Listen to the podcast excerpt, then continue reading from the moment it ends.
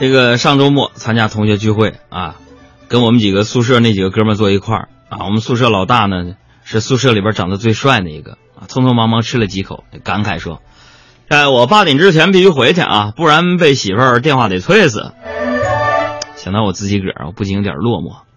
然后这个时候吧，我们宿舍颜值最低的小黑也说：“那什么，我也得早点走啊，不然那些姑娘打电话催我吃不消。”啊，当时我就特别惊讶，这小子还有这么大本事啊！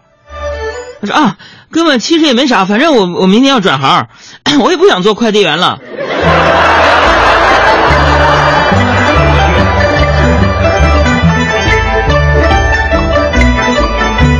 然后我们聚会的时候啊，班主任也在那儿啊，这么久不见了，大家聊得挺嗨的啊。突然班主任就问了：“哎呀，咱们班有几对在一起的呀？”全场安静。朋友们，但是做主持人最怕冷场。咱们班有几对在一起？我说老师啊，能有几对啊？不全都被你拆散了吗？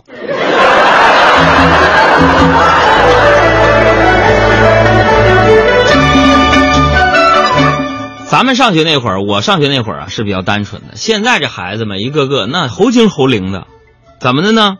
以前咱们上学的时候怕家长怕老师，那现在孩子们，我就感觉一个个天不怕地不怕，也不怕老师告我爸的那种样子，谁都管不了。朋友们，就我这小外甥，那真是古灵精怪啊！这回考试没考好，那个他妈就在家一顿训他啊。我妈呀，呃，就在旁边帮腔啊，觉得这孩子啊。这样有点伤自尊了，我就示意这这几个人，我说你们注意措辞啊。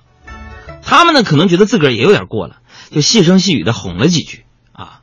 然后小外甥低着头，半天没吭声，最后来了一句：“别哄我了，你们少用美人计，我可不是我老舅，我告诉你们啊。”都说三辈不断老家根，我这怎么不随我呢？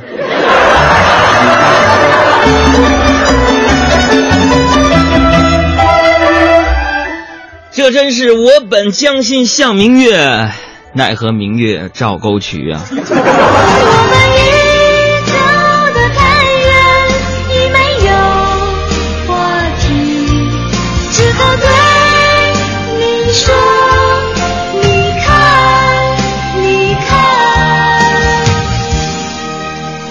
月亮的脸偷偷的在改变月亮的脸偷偷的在改变月亮的脸偷偷的在